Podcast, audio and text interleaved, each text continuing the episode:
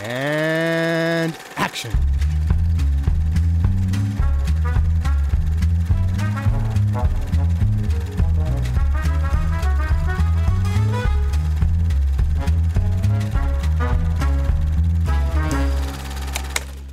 If, if we're designing the film, I'm sitting with the writer, and you say, well, uh, wouldn't it be fun to kill them this way or that way? And then you say, well, this scene will make them scream. so you do it with a sort of um, lushness of, of enjoyment. And no different to the man who's driving the nails in that scaffolding who's making the roller coaster. He knows they're going to scream eventually. Und hallo und herzlich willkommen zur letzten Episode Directed by Alfred Hitchcock in dieser Unterstaffel. Äh, ich bin der Johannes und der Ted ist dabei. Hello. Und der Luke. Hallo.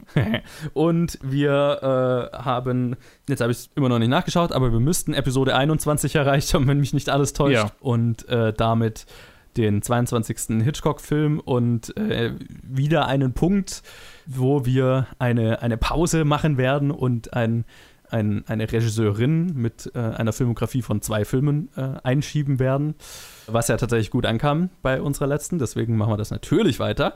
Und wer das ist, verraten wir am Ende der Episode. Aber vorher reden wir über Hitchcocks ein- 22. Film Young and Innocent, Jung und Unschuldig. Mhm. Mit Nova Pilbeam in der Hauptrolle. Erinnert sich jemand an Nova Pilbeam? Ist das die Schauspielerin oder Schauspieler? Die Schauspielerin? Die war in Man Who Knew Ich- Too Much. Ich habe gesehen, dass sie bei, bei The Man Who Knew Too Much drin war. Ja. Das ist mir auf Letterboxd habe ich das gesehen und dann habe ich versucht, mich zu erinnern, wer das war, aber ich konnte mich nicht erinnern. war die Tochter. Es war die Tochter. es war die Tochter? Ja. Ich meine so, das kann nicht unmöglich sein. Wie viele Jahre sind zwischen dem, zwischen dem Film? Bei äh, Man Who Knew Too Much war sie, äh, glaube ich, 13 oder 14 und hier ist sie 18. Okay, krass. Ja, ja Weil, und ich dachte mir so, das konnte, könnte, nur die, konnte nur die Tochter gewesen sein, aber ich Ja. dachte mir so, das, das, das sind doch, das kann doch nicht sein, weil irgendwie in Erinnerung habe ich so, habe ich sie ja in so in 10, 10-jährig geschätzt und nicht Ja. 13. 14. Aber ja, macht Sinn.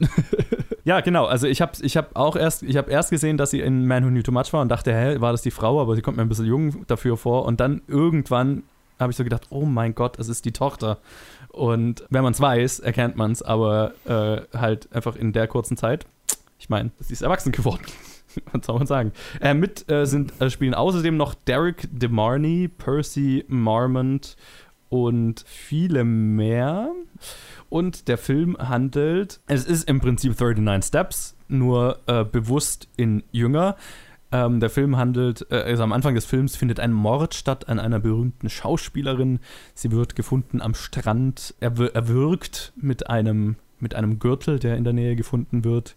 Und äh, unser, also auch nicht unser Hauptcharakter, in dem Fall, ich finde auch wieder die Frau ist mehr die äh, Hauptperson, aber der offizielle Hauptcharakter des Films findet die Leiche, rennt weg, um Hilfe zu suchen. Ähm, in der Zwischenzeit finden zwei Frauen auch die Leiche und sehen halt einen Typ wegrennen, beschuldigen ihn des Mordes und er wird festgenommen. Noch dazu gilt der Gürtel als, äh, äh, als Beweisstück, weil er einen Mantel hat, den er kurz vorher oh, verloren hat oder gestohlen wurde, zu dem der Gürtel passt. Also er ist sofort der Hauptverdächtige. Dort äh, im Polizeirevier trifft er auf Nova Pilbeam, die die Tochter des äh, Polizeipräsidenten im Prinzip äh, spielt und äh, die dann Stück für Stück die einzige ist, die so an seine Unschuld glaubt, ihm zur Flucht verhelf, verhilft und äh, oder also er flieht erstmal selber und stößt auf sie und dann hilft sie ihm und so weiter. Auf jeden Fall äh, ist sie die einzige, die an seine Unschuld glaubt und ihm versucht zu helfen, das auch zu beweisen. Und ja, es ist, wie schon gesagt, es ist so ein bisschen 39 Steps, aber ein bisschen jünger und ohne Handschellen, aber durchaus mit demselben Ton. Und äh, ja, es ist im Vergleich zu Sabotage natürlich ein, ein, fast schon eine Komödie. Wen habe ich letztes Mal zuerst gefragt? Ich glaube, Luke habe ich zuerst gefragt. Ja, Ted, genau, wie- jetzt bin ich zuerst dran. Genau, Ähm, jetzt äh, erzähl mir mal, äh, wie, wie fandst du den Film? Ja, so? ich fand ihn, ich fand ihn ganz angenehm. Ich fand ihn ganz süß. Also die, der Vergleich zu 39 Steps ist ganz berechtigt. Aber er ist auf, ich fand ihn auf jeden Fall weniger humorös als 39 Steps. Ich fand ihn mehr so lighthearted. Mhm. Ich, also für mich war er wirklich so wahrscheinlich, für mich, ich hatte das Gefühl, Hitchcock hat mehr halt mehr auf süß gezielt als auf witty und Ja. super, super irgendwie lustige Dialoge oder so. Ja. das hat es mir, mir so ein bisschen weggenommen, weil ich habe so, während dem Film habe ich ja auch an 39 Steps gedacht, wie so, ah, ich wünschte, dieser Film wäre lustiger. ich wünschte, die würden mehr irgendwie schnelle Dialoge und Wortwitze und keine Ahnung was haben. Das, das hätte hätt mir auf jeden Fall besser gefallen. Aber ja, so sehr angenehm. Eine gute, gute 90 Minuten. Bei mir war es, äh, ein Nachteil war, weil ich mir auf dem Projektor angeschaut habe, Mhm. auf YouTube. Und bei den 4, 480p Uh, war ja, es halt einfach nicht mehr da. War die Qualität vom Bild einfach Ugh. nicht mehr so da. Aber ich fand ihn trotzdem sehr, äh, sehr, sehr gut. Da war ich tatsächlich sehr er hat mir einfach gefallen für die haben. ja, ja, klar. Ich habe ihn ja, das war das Problem. Weil fuck, hier, hier ist man keine Rant für fucking Criterion Channel, ja. weil sie halt ein, wie nennt man das nochmal, wenn man durch eine Software äh, Filme blockiert oder, Geoblocking oder was? nee, nicht Geoblocking, DRM. Also wie, wenn man durch Ach so, Software auch, so, ja, ja, so, und, und Cri- Criterion Channel hat einen scheiß DRM, der es einfach manchen Geräten nicht erlaubt, den Film abzuspielen. Ha, Und okay. die müssen halt alle irgendwie zertifiziert sein. Und das, das ist zum Beispiel ein Grund, wieso bei mir daheim. Ich kann ihn mir auf meinem rechten Bildschirm anschauen, auf meinem mittleren Bildschirm kann ich mir nicht anschauen. und dann mit dem HDMI zum Fernseher kann ich mir auch nicht anschauen. What? Also ja, toll. Und jetzt habe ich es halt hier ausprobiert. Das war, als ich den Projektor bekommen habe, oh, zuerst ging halt nicht der, ging der, die App nicht für Criterion Channel auf Mhm. den Projektor und dann habe ich halt mit HDMI versucht und dann war weder der Projektor noch der Laptop waren, waren zugelassen von dieser DRM. Ich konnte es wieder nicht anschauen, dann habe ich einfach nur auf YouTube dann geguckt und dann war halt die Qualität nicht so geil. Also, ah, schade. Krass. Da bin ich jetzt aber sehr froh, dass ich zufällig einen Projektor erwischt habe, der bei dem es funktioniert. Weil ich Ja, es ist echt komisch, weil bei mir ist echt der Projektor, also nicht Projektor, der, der Bildschirm, bei dem mir, bei mir Criterion Channel funktioniert, ist mein ältester Bildschirm. Die Witzig. ganzen, die, der, der Fernseher ist neuer und der andere Bildschirm ist neuer. Aber bei dem funktioniert es halt einfach nicht. This makes no sense. Ah, ist richtig, richtig schwer. Und vor allem, ich war dieses Mal ja nicht daheim. Und dann war es ja, Ja. nochmal so eine, so eine Niederlage nach der anderen, weil Oh ich halt Gott, jedes ja. neue Gerät versucht habe und bei keins hat es funktioniert. Und dann so, Ja. ah, ich wollte diesen Film wollte ich spüren. crispy clean anschauen und nicht, nicht auf 480p. Aber ja. Es war auch tatsächlich eine sehr schön, ein sehr schöner Blu-ray-Transfer tatsächlich. ja, ja, ja. Kann man, äh, keine deutsche Blu-ray habe ich, musste ich aus England kaufen, aber das hat sich tatsächlich gelohnt. Anyway, äh, Anyway, ähm, mal abgesehen von den Schwierigkeiten, die ich da hatte, wie gesagt, ich fand ihn, ich fand ihn ganz süß und ich fand ihn angenehm. Es war jetzt für mich jetzt kein Meisterwerk, aber äh, ich, hatte, ich hatte eine gute Zeit mit Mhm. dem Film. Luke, wie ging es denn dir? Ja, also ich habe ihn auf YouTube geguckt vorhin. ähm, beziehungsweise die erste halbe Stunde habe ich gestern Abend geguckt, bis ich fast eingeschlafen bin. Und dann dachte ich mir, okay, äh, heute kriege ich den nicht mehr fertig. Und dann bin ich heute ein bisschen früher von der Arbeit heimgekommen, um diesen Film anzugucken. ähm, ich fand ihn bekannt. ähm, ich fand 39 Steps war einfach die bessere Version äh, von ihm. Vielleicht liegt es auch ein bisschen an, der, an dem Auseinanderreißen und die erste Hälfte irgendwie äh, total müde anschauen. Aber ich fand, er hatte gegenüber 39 Steps nicht so viel, also storytechnisch sowieso nichts Besonderes, weil er halt im Prinzip, ja, äh, Protagonist Mhm. muss äh, die Dinge beweisen. Äh, Also es ist eine Schnitzeljagd zusammen mit einer Frau, Ja. die nach und nach sich, sich, sich, ähm, die nach und nach auftaut. Äh, insofern nichts, nichts mega, mega Neues. Ich fand, das fand ich bemerkenswert. Ich fand, ich fand die, die, die Sequenz am Ende war natürlich bemerkenswert, aber die werden wir wahrscheinlich äh, sowieso noch reden. Ich fand, die Chemie zwischen den beiden war sehr anders als in 39 Mhm. Steps, sehr anders. In 39 Steps war es richtig, ne, also ich meine, da war es ja schon, schon fast, fast, fast, schon fast äh, fetischisiert Ja. äh, sexuell aufgeladen und das ist hier gut angesichts der Tatsache, dass sie halt 18 ist und im letzten Film, in Ja. dem sie mitgespielt hat, halt die Tochter war. So wäre es Ja. auch ein bisschen arg geschmacklos. Irgendwie, äh, ja, vielleicht, vielleicht konnte ich auch nicht so connecten, weil er halt so ein Teenie-Film war, quasi, also als Ja. Teenie-Film konzipiert war. Und es war so, okay, alles klar, Ki Ki Spy Kids. Ich verstehe.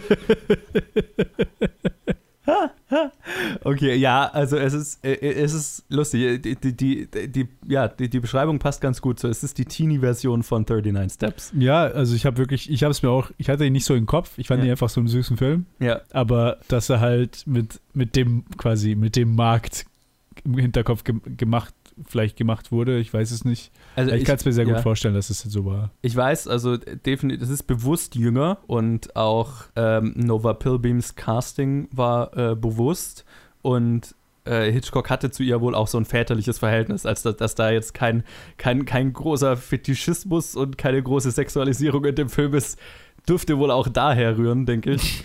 Ja. äh, also ne, einfach, weil er sie halt seit von Kind an kannte, logischerweise. Ja. Ja, und wie gesagt, es ist auch bewusst, bewusst kindlicher angehaucht. Also es gibt diese Szene auf dem Kindergeburtstag, wo sie halt einfach Kindergeburtstagsspielchen spielen und so. Also es ist einfach schon bewusst eher so ein Familienfilm. Und mir hat er auch gefallen, aber auch wie ihr gesagt habt, es ist ein, ja, es ist fast schon ein Marvel-Film von, äh, von, von ein, vom Hitchcock-Universum, so nach dem Motto, ich weiß, du weißt, was du kriegst, so, ne? Mhm. Es ist bekannt, es ist bekannt, solide, gut gemacht, äh, es macht Spaß, war jetzt keine, waren keine großen äh, Aha-Momente drin, außer vielleicht zwei die ich, die ich hatte, ähm, auf die ich gerne äh, speziell da noch eingehen würde. Aber so im, im Großen und Ganzen ist es ein solider kleiner Crime Caper, nette kleine Romanze so, ne? Also nicht mehr, aber auch nicht weniger. Geschichtsstunde, wie immer. Äh, am Anfang kurz zur Entstehung des Films. Der äh, Film basiert auf einem Buch, wie soll es auch anders sein, in dem Film, äh, in dem Fall das Buch A Shilling for Candles von Josephine Tay. Und äh, lustigerweise im Buch ist der Hauptcharakter ein Scotland Yard Detective, den. Hitchcock einfach für den Film eliminiert hat. Der existiert im Film nicht, der Hauptcharakter des Buchs. Und er hat halt die äh, Tochter des Polizeihauptmanns zur Protagonistin gemacht. Ja, so zum, zur Entstehung auch noch Hitchcocks Stammautor, also wirklich ab in seiner ganzen Gomorrah-Zeit ab The Man Who Knew Too Much hat jedes Drehbuch äh, Charles Bennett mit ihm geschrieben und dann wie immer mit so ein bisschen Input von ganz vielen anderen Leuten. Aber Charles Bennett wurde während, dem, während der Entstehungsphase dieses Films dann von Universal nach Hollywood abgeworben. Und äh, Hitchcock hat für den Film nicht so wirklich einen Ersatz für ihn gefunden. Und so ist dann äh, das Drehbuch von sieben bis acht anderen Autoren entstanden was eine Menge ist. Wow. Das ist mehr als ganz kurz, ganz kurze, ganz kurze Tangente. Das ist mehr als äh, was ich heute gesehen habe, als äh, ein Zuhörer uns oder mir ähm, vorgeschlagen hat, wir könnten ja äh, Rosamunde Pilcher Directed by als Zwischenstaffel reinmachen, was nicht ganz oh, akkurat no. ist, weil sie ist die Autorin. Ähm, ja, ja. Und dann habe ich gesehen, dass sie tatsächlich äh, nur bei 17 Filmen der 101 Verfilmungen ihrer Bücher tatsächlich auch am Drehbuch mitgewirkt hat. Und oh, ich glaube, es waren 50 verschiedene Autoren gecredited, so für diese ganze Reihe, was, was eigentlich wieder okay ist bei 101 ja, Filmen, ja. aber trotzdem so. Voll. Und dann sind halt immer so drei oder vier an einem Film dran. Ja, das ist. Äh, oh, ja, krass. Das ist eine ganze Industrie, ey. Ja. Ich war mal an einem Set von, von der Rosamunde Pilcher-Verfilmung. Anyway, uh. zurück zu Hitchcock. Vielleicht noch dann, äh, wir haben es ja in der letzten Episode angesprochen. Es gab zu der Zeit, also nach Sabotage, eine große Entlassungswelle bei Gaumont. Ähm, in der letzten Episode habe ich gesagt, er hat die hauptsächlich deswegen überlebt, weil er dem Studio halt noch zwei Filme geschuldet hat. Sein Favorite-Vorgesetzter Michael Balkan wurde ja im Zuge dieser Entlassungswelle entlassen, äh, macht Sinn, und äh, in, in dessen Position wurde dessen früherer Assistent Ted Black erhoben. Und äh, lustigerweise war das in dem Fall ausnahmsweise mal keine negative Entwicklung für Hitchcock, weil Ted Black äh, als Assistent von Michael Balkan war ein ziemlicher Hitchcock-Fan und hat sich halt zu seiner Aufgabe gemacht, im Hitchcock alle Hindernisse aus dem Weg zu räumen, Budgets zu strecken, falls nötig und so weiter. Also tatsächlich hat ihm das zumindest nicht geschadet, dass, dass äh, sein, sein, sein Beschützer im Prinzip äh, gefeuert wurde. Ja, aber was halt so über dem gesamten Dreh wohl hing, war so, dass Hitchcock sehr, sehr, sehr gestresst war, weil ihm halt bewusst war, dass nach diesem Film nur noch ein Film auf in seinem Vertrag stand und er quasi schon damit gerechnet hat, dass er nach einer Zeit, in der er einfach sehr angenehm Filme machen konnte, er halt wieder auf der Straße landet sozusagen. Mhm. Und äh, das, diesen Stress hat er wohl auch an, an Cast und Crew so ein bisschen ausgelassen und äh, war nicht so ganz bei der Sache immer bei, beim, beim Dreh. Und äh, die einzige, die davon nichts abgekriegt hat, war Nova Pilbeam, weil, äh, wie schon vorhin gesagt, zu ihr hat er so ein bisschen so eine väterliche Beziehung gehabt. Einfach weil er sie schon von, von klein auf gekannt hat. So viel mal zur Entstehungsgeschichte des Films. Interessant fand ich, dass, dass das jetzt ein Film war, wo ich nicht das Gefühl hatte, ich merke Hitchcocks eigenen Gemütszustand im fertigen Film. Im Gegenteil, der fertige Film ist so bubbly und so äh, süß auf eine gewisse Art und Weise, dass es fast wie das Gegenteil wirkt. Ja, absolut. Na, vielleicht ist es halt so bubbly süß äh, bis zu also an, bis zu einem Punkt, an dem an dem es halt sich nicht mehr real anfühlt so, es ist so, Ja. so drüber äh, und so überspitzt, dass es vielleicht wieder seinen Gemütszustand ausdrückt. Und ich meine auch vielleicht so, dass, dass der Film sich sehr familiär anfühlt und sehr bereits da gewesen, kann man mit Sicherheit auch vielleicht zum Teil darauf zurückführen, dass er halt einfach so ein bisschen auf Autopilot gefahren ist, ne? Mhm. Ja, Und halt einfach mental mit anderen Sachen beschäftigt war. ich meine, offensichtlich. Ja. Ja, vielleicht reden wir doch mal über die, äh, über die einzelnen Szenen, die mir zumindest rausgestochen sind. Und für, für, den, für die Szene, die ich als erstes gerne ansprechen würde, müsste, muss man wissen, dass quasi über den Verlauf des Films äh, revealed wird, dass der wahre Mörder der äh, Schauspielerin ein zuckendes Auge hat. Und das ist ja was, was in vielen Hitchcock-Filmen ganz gerne mal verwendet wird. Irgendwie der, der Antagonist hat einen ein körperliches Merkmal, worum man ihn erkennt. Wir hatten es bei 39 Steps, ne? Der Antagonist hat an einer Hand einen verkürzten Finger. Und in dem Fall ist es der Typ mit dem Auge. Und dann gibt es die Szene in dem Ballroom im Hotel, die auf sehr viele unterschiedliche Arten markant ist. Und das Erste, was, was, mir, was ich, wo ich mir so gedacht habe, war so, oh, suddenly Blackface. Oh boy. mein Gott. Oh boy. Ich habe es angeschaut und quasi so wie, so wie wir das Setup haben, schaue ich vom Bett aus auf die schräge Wand und meine Freundin liegt auf dem Kopf auf der anderen Seite und hat einfach gelesen. Mhm. Und irgendwann hat sie halt hochgeschaut und dieses Blackface-Ensemble gesehen. Ich habe halt nur gesagt, dass ich einen Hitchcock-Film anschaue und sie war so like, what the fuck, dude? Und ich so, ja, so fühle ich mich auch gerade.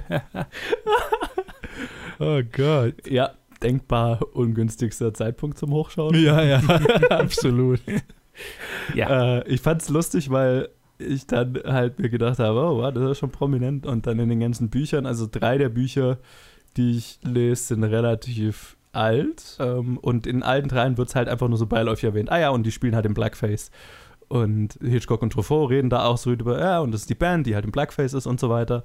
Und nur in dem Buch, das halt das aktuellste ist, war so, und äh, ja, und die Band ist ein Blackface, was ein, ein Indikator für den Rassismus der damaligen Zeit ist. Und nur das eine Buch hat es angesprochen, die anderen waren alle so, ja, ja, und die sind halt im Blackface, als wäre es halt so das normalste Ding, was es ja äh, da demnach wohl zu der Zeit halt war. Und es gab wohl halt einfach zu der Zeit Jazz-Ensembles, die halt als Gimmick in Blackface performt haben, Ja. weil es in fetten Anführungszeichen Black Music war. Gottes Willen. Ja, well. ja, Ah. ich meine. Dass es ist, wie es ist. mhm. Es ist äh, ein, ein Blick in eine andere Zeit. ähm, aber was die Szene, also äh, äh, tatsächlich, was da der, der so einer der wenigen großen Aha-Momente hatte, die ich in dem Film war, war, es gab einen wirklich, wirklich geilen Shot, wo die Kamera äh, relativ total über dem Ballroom anfängt, über den gesamten Raum schwebt. Äh, langsam runtertirtet, bis wir auf einem kompletten, also einem sehr nahen Close-up von unserem Antagonisten landen. Mhm, Ja. Und dann fängt sein Auge an zu zucken. Ja. Das war ein extrem geiler Shot. Ja. Also du fängst quasi in dieser gesamtgroßen Situation an, wo ja auch die Situation ist, dass unsere Hauptcharakterin mit dem äh, Obdachlosen, den sie, der, der, der den Mantel bekommen hat, zu dem der Gürtel gehört, der die Mordwaffe ist, ähm, mit dem ist sie auf der Suche nach dem Typ mit dem zuckenden Auge und sie haben halt über die Streichholzschachtel, die er bei sich trug, erfahren, dass er in diesem Hotel ist. Und die hocken halt in diesem Raum und sagen ja auch irgendwie, oh mein Gott, hier sind so viele Leute, wie sollen wir den Typ erkennen? Und du machst einfach mit dieser einen Kamerabewegung, okay, in diesem Raum ah, ist dieses eine signifikante Detail, was unsere Protagonisten nicht sehen. Das ist ein Shot, den Hitchcock auch später noch, ich weiß von einmal, wo er ihn wiederholt hat, und ist technisch extrem aufwendig. Ja, und kann ich mir dieser eine. Shot hat zwei Tage gebraucht, um zu erzielen. Ach du Scheiße.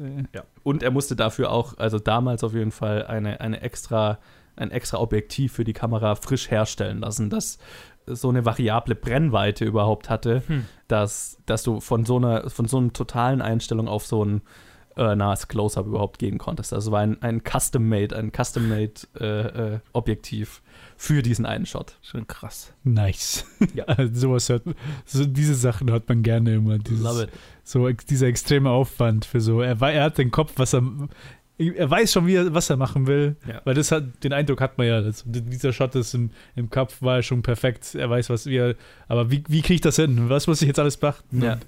Einfach das technisch dann so hinzubekommen, ist sehr, sehr beeindruckend. Das ist tatsächlich auch so ein, so ein Element, wo ich mir immer denke, okay, das ist wirklich so ein Geniezug, den Hitchcock tatsächlich hatte, wohl äh, war, dass er sich so gut mit Kameras ausgekannt hat dann mit der Zeit, dass er, und er hat ja seine Storyboards immer selber gezeichnet, dass er ein Storyboard, je nachdem, welches Objektiv er verwenden wollte, so zeichnen konnte, dass er, dass es wirklich 100% akkurat war, was dann noch im Bild mit welcher Verzerrung und so weiter zu sehen sein Ah, wird. krass.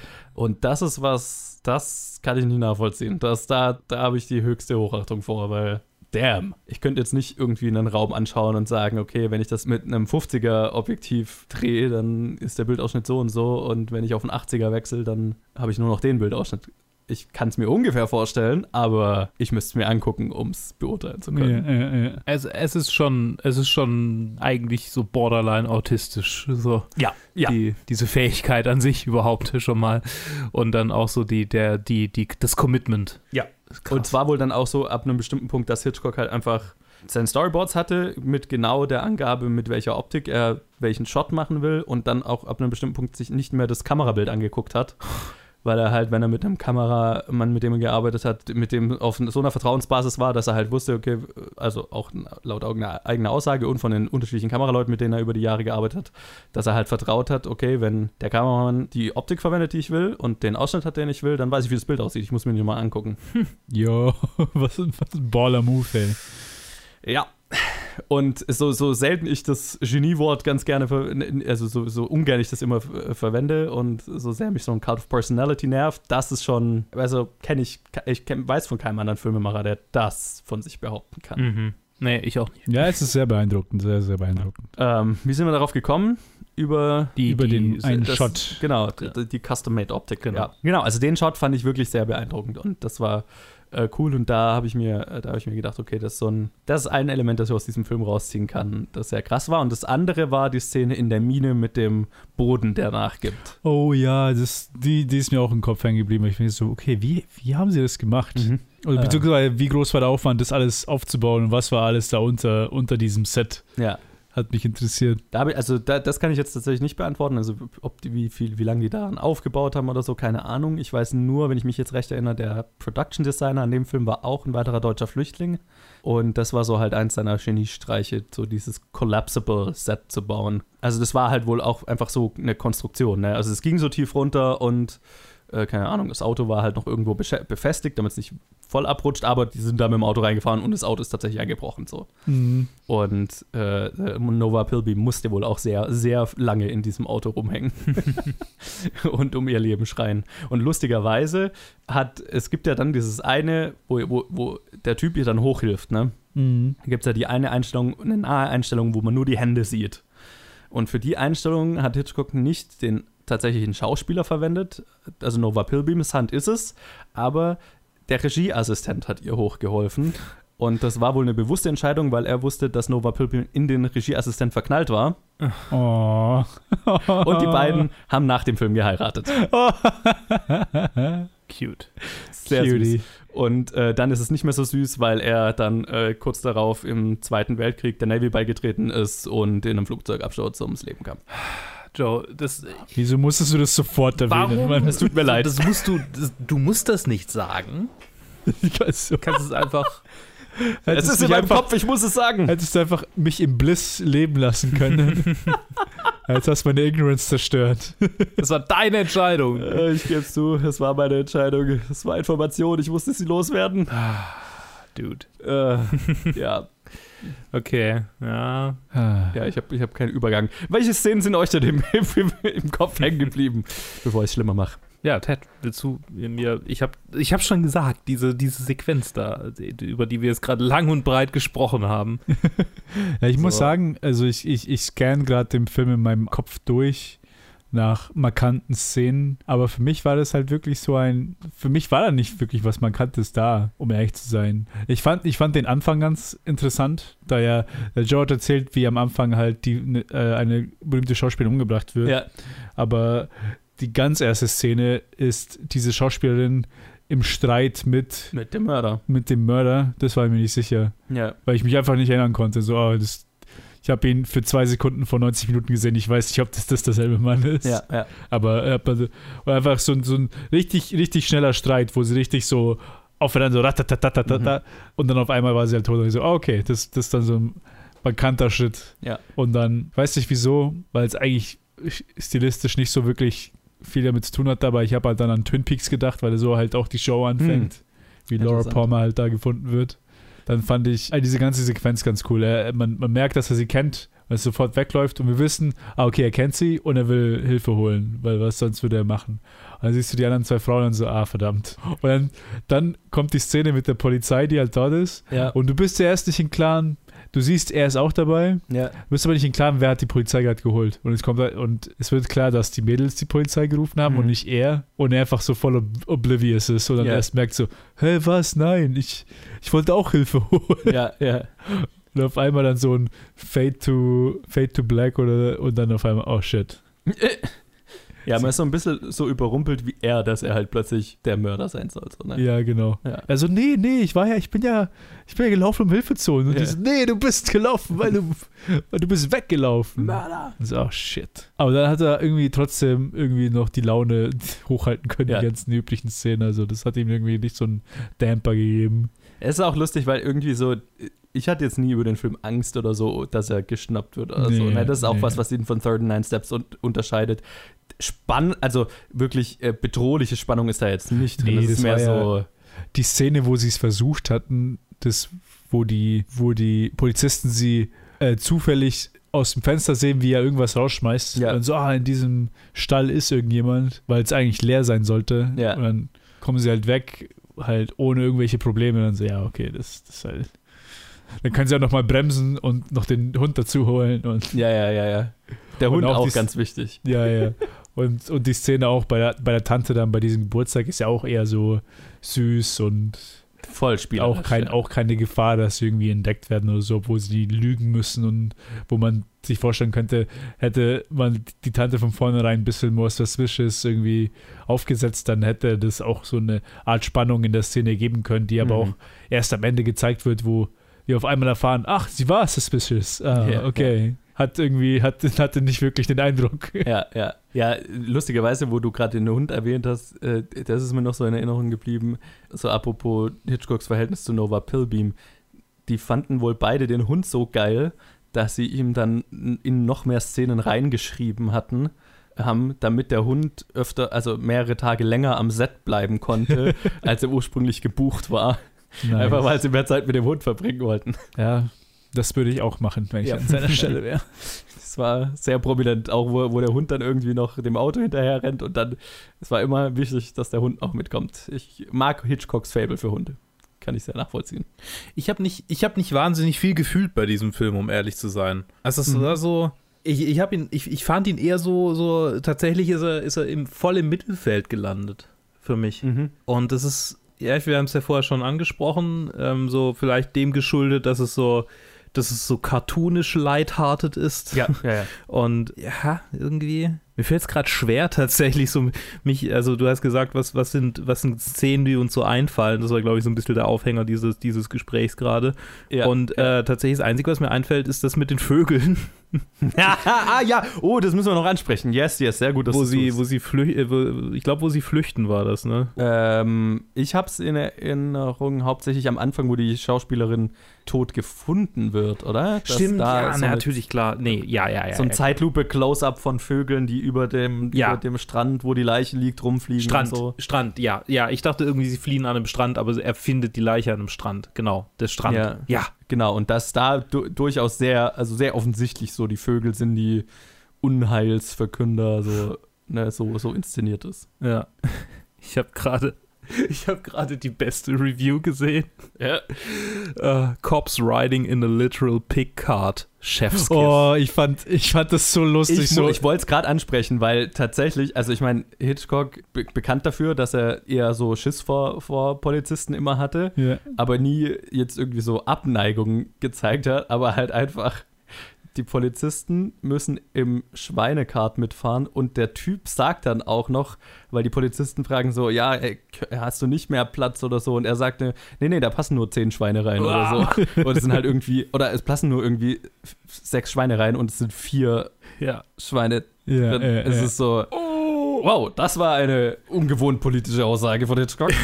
Ja, vor allem aber auch mit dem, mit dem. Ton der Szene kam, wusste ich gar nicht, ob das man das politisch nehmen soll ich ich oder weiß nicht. es auch nicht, aber es kommt so rüber. Ja, irgendwie schon, vor allem halt jetzt. aber klar, aber es ist halt jetzt dann schon so, okay. Vielleicht ist es im heutigen Kontext auch, da liest, äh, liest man mehr rein äh, und es Ja. war halt nur ein harmloser Gag. Vielleicht sollte es auch nur ein Gag sein, weil auch die Polizisten auch mehr so bumbling, irgendwie Ja. konsequentlose Verfolger waren, die nicht wirklich was hinbekommen haben. Was sie ja eigentlich, also das ist ja so das Polizeibild, das eigentlich in jedem Hitchcock-Film irgendwo ist, drin ist. Bedrohlich, aber inkompetent.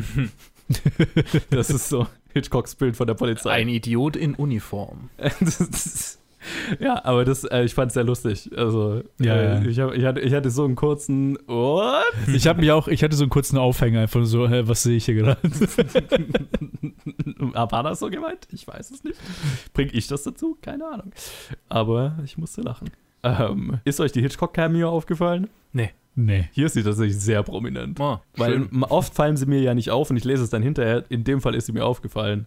Hitchcock ist vor, also es gibt ja diesen, dieses Gerichtsgebäude, wo er, wo er so seine, ich weiß gar nicht mehr, ist, ist eine Gerichtsverhandlung tatsächlich drin? Oder ist es nur das Polizeigebäude? ich glaube, das war ein. Gerichtsgebäude. Da, wo sie Auto an. Und da steht Hitchcock, also da ist ein Reporter vor dem Gebäude, der Fragen stellt und der hat einen Fotografen dabei und der Fotograf ist Hitchcock. Ah, Und Hitchcock ist ewig im Bild zu sehen, sehr prominent, wie er sich die ganze Zeit beschwert, dass ihm die Leute vor die Kamera laufen. Weil die ganzen Leute kommen aus dem Gebäude rausgelaufen, Ah. der Reporter versucht Fragen zu stellen und Hitchcock steht da mit seiner Kamera und gestikuliert, gestikuliert wild rum. ich kann mich an die Szene erinnern, aber ich Das bin nicht. nicht aufgefallen. Das, Ja. Ich war müde. Ich war sehr müde. ja. du hast eine Ausrede, du hast eine Ausrede. Ted, was ist Ich dein? nicht, ich nicht. Nein. Bei mir war halt das Bild vor, vor 80p, das war einfach alles so verschwommen. Ich, Ja, konnte, das ich konnte niemanden erkennen, Ja, wenn es kein ein- Close-Up war. Hitch- Hitchcock war einfach nur noch so ein, ein bisschen ein rundlicher Brei an Ja, Pixeln. genau. War, Ähm, fair enough. das ist meine Ausrede. genau. Ja, wollen wir mal drüber reden, wo ihr die Filme so eingeordnet habt. Luke, du hast schon gesagt, er ist irgendwo im Mittelfeld gelandet. Ja. Ähm, er ist bei mir tatsächlich auf Platz 9 gelandet. Hinter Mörder und vor äh, The Skin Game. Auf Platz 9. Ja, weil, ähm, weil ich finde, dass ähm, so da, da, da passt er für mich ganz gut hin. Das sind so die, die so, bei denen ich so ein oder zwei Momente habe, an die ich mich noch so ungefähr erinnern kann. Aber es ist nicht so, und, und ich meine, ich habe mich jetzt schon teilweise gar nicht mehr an, an ganze Sequenzen von Young und Innocent erinnert, obwohl ich ihn heute gesehen habe. Das, das hat sich, ist einfach nicht so hängen geblieben, weil, okay, ja, bekannte Story, ne, ja. Ja. Deshalb gehört er da für mich perfekt hin an diese Stelle. Ey, lustig, ich hab, das Skin Game ist bei dir relativ weit oben, ne? Ja, ich weiß nicht mal warum. ich weiß nicht so richtig warum. Sogar über Downhill, den ich eigentlich besser fand.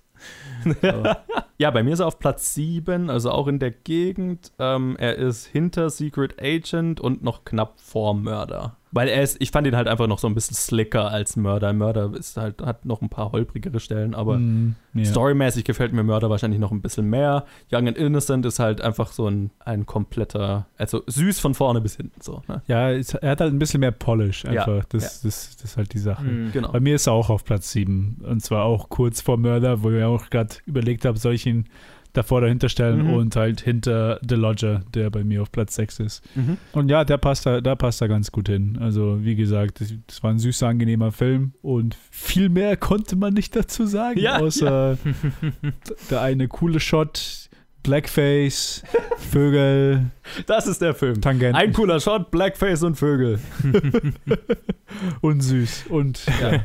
Süßes Blackface und Vögel. Ja. ja, ich habe gerade versucht, eine Analogie dazu zu finden, quasi im, im Stil von Young and Innocent, Rich and Strange, luftig und politisch inkorrekt. sehr gut. Okay. Ja, ich würde mal sagen, damit erkläre ich die zweite Unterstaffel von Directed by Alfred Hitchcock für beendet und es ist an der Zeit zu verraten, womit wir die nächsten zwei Episoden weitermachen. Rosamunde Pilcher. Äh, Äh, was? aber hallo, weil die hat ja nur zwei Filme gemacht. Oh Gott. Ja, ich glaube, da würde ich mich irgendwann erschießen, wenn wir das tun würden. wenn uns wirklich alle Ideen ausgehen in 100 Jahren, Ja. dann Heißt du noch damals die Scheißfilme, die unsere Großeltern geguckt Da machen, haben? wir, da machen wir lieber ein, ein Podcasted bei uns über unsere Episoden über Hitchcock. Ja, aber hallo. Dann hören wir uns erst unsere Hitchcock-Episoden wieder an und kommentieren die, bevor ich das Ja. tue. Ähm, Wenn wir, ganz kurz noch, wenn wir einen Rosamunde Pilcher Podcast machen, dann müssen wir ihn das Hospiz nennen. Ich finde, das passt dann schon wieder zur allgemeinen Stimmung, die wir haben werden. Ah, ja. Zwischendurch, zwischen dieser Staffel Alfred Hitchcock und der nächsten Staffel Alfred Hitchcock, werden wir Trommelwirbel die Filme von Anna Biller reviewen. Oder Anna Biller. Ich habe immer gedacht, die hat irgendeinen deutschen Background, aber hat sie nicht. Nee, die heißt einfach nur, klingt, ihr Name klingt einfach nur deutsch. Joe. Anna Biller. Ähm, ich weiß gar nicht mehr, wie wir darauf kamen. Ich wollte unbedingt The Love Witch anschauen. Yes, genau. Ich habe einen ihrer Filme eben schon gesehen, The Love Witch. Love Witch ähm, und also wir machen eigentlich im Prinzip den Trend von Anna-Lili Amirpour weiter. Es ist eine Regisseurin, die eher obskur ist. Und Anna heißt. T- Tatsache, habe ich noch gar nicht drüber nachgedacht. Ähm, und die, ja, mit, mit einem eher abgedrehten Genrefilm bekannt wurde. In einer bestimmten Crowd bekannt wurde, auch nicht übergreifend. Und das ist eben ihr zweiter Film, The Love Witch. Und sie hat davor einen Film gemacht, der nennt sich Viva, den ich noch nicht gesehen habe, von dem ich keine Ahnung habe. Und äh, das sind die zwei Filme, die wir von ihr reviewen werden. Sie sehen beide aus wie Filme, die mir gefallen würden. Aber ich habe noch nie von je, weder noch gehört. Von daher bin ich auch sehr gespannt. Ich habe The, The Love Witch habe ich irgendwann mal gesehen, als der auf Netflix war. Hm. Weiß nicht, ob er noch ist. Ähm, Ich kenne nur die Ästhetik von dem Film und nur deswegen will ich mir anschauen. Ja, Love Witch ich ist so ein bisschen mehr. so ein 50er Jahre angehauchter. Ist, äh, auch das passt zu Annalili Amirpour. Es ist ein, ein sehr feministischer Film mit einer Ästhetik, die von einem bestimmten Filmgenre übernommen ist und, und daran angelehnt ist. In dem Fall halt so super polierte 50er Jahre Filme. Mhm. Ja. Ich freue mich. Ich mich auch. Das wird gut. Ja, Love Witch ist, ist ein Trip von Nice. einem Film und Ich ich freu freue mich, mich. dass wir äh, wieder einer äh, sehr spannenden Genre-Regisseurin eine Plattform geben können. Das ist, was wir die nächsten zwei Episoden tun werden. Also directed by Anna Biller. Und dann geht's in der äh, nächsten Staffel danach, äh, in Staffel 4.3 von Directed by Alfred Hitchcock weiter, in der dann langsam Hollywood an die Tür klopfen wird. Erneut bei Hitchcock. Und dieses Mal wird er anbeißen. Endlich. Und äh, ich freue mich mega drauf. Ich habe, äh, wir haben es gerade schon äh, zwischen den Episoden äh, gesagt, ich habe mir gerade die ganzen DVDs und Blu-rays bestellt und fühle mich wie ein kleines Kind an Weihnachten. es wird spaßig, es wird cool. Ich freue mich auf alles, was wir demnächst machen werden. Hört äh, dann wieder rein und lasst uns in der Zwischenzeit wissen, wie fandet ihr Young and Innocent, wie Innocent, wie fandet ihr diese Unterstaffel directed by Alfred Hitchcock und äh, seid ihr gespannt auf Anna Biller. Danke Luke, danke Ted, dass ihr dabei seid Gerne, gerne. Sehr gern. und äh, wir hören uns wieder in der nächsten Episode. Bis dann! Bye. Tschüss.